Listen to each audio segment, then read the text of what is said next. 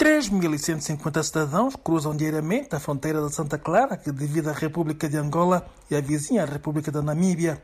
Esse movimento migratório de cidadãos de ambos os lados faz da fronteira a mais importante em termos de circulação terrestre em Angola, admite o chefe do posto fronteiriço da Santa Clara, inspetor de migração Yanis Lupec. A Santa Clara é considerada uma, a segunda maior fronteira do país, depois do aeroporto internacional.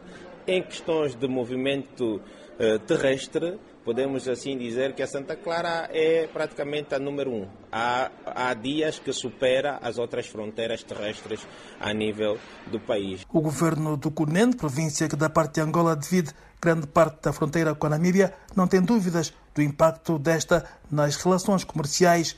Dados mais recentes do período de 2020 a 2022 em matéria de trocas comerciais indicam que a média nível de importações ascenderam aos 115 mil milhões de kwanzas e acima de 7 mil milhões de kwanzas no que toca às exportações.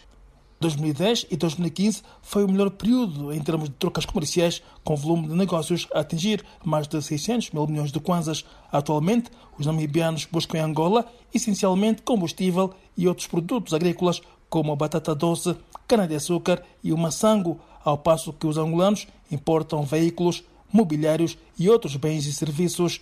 De acordo com o diretor do Desenvolvimento Econômico Integrado do CUNEN, Gilberto Chomangula, apesar da crise econômica do país, são significativas as trocas comerciais através da Santa Clara com outros países da região austral. Essa fronteira permite passar mercadorias que vêm da África do Sul, Zimbábue, Botsuana, Lesoto.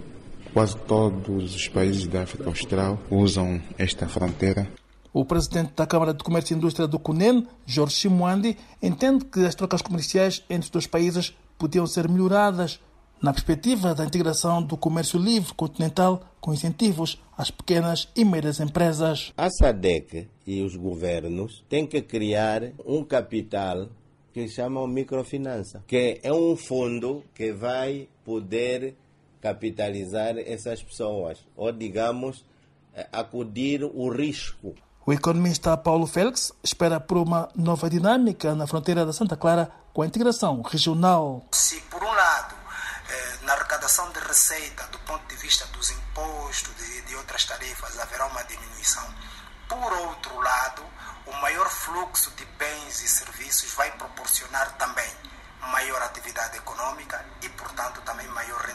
Angola e Namíbia partilham uma fronteira comum de 1.376 quilômetros.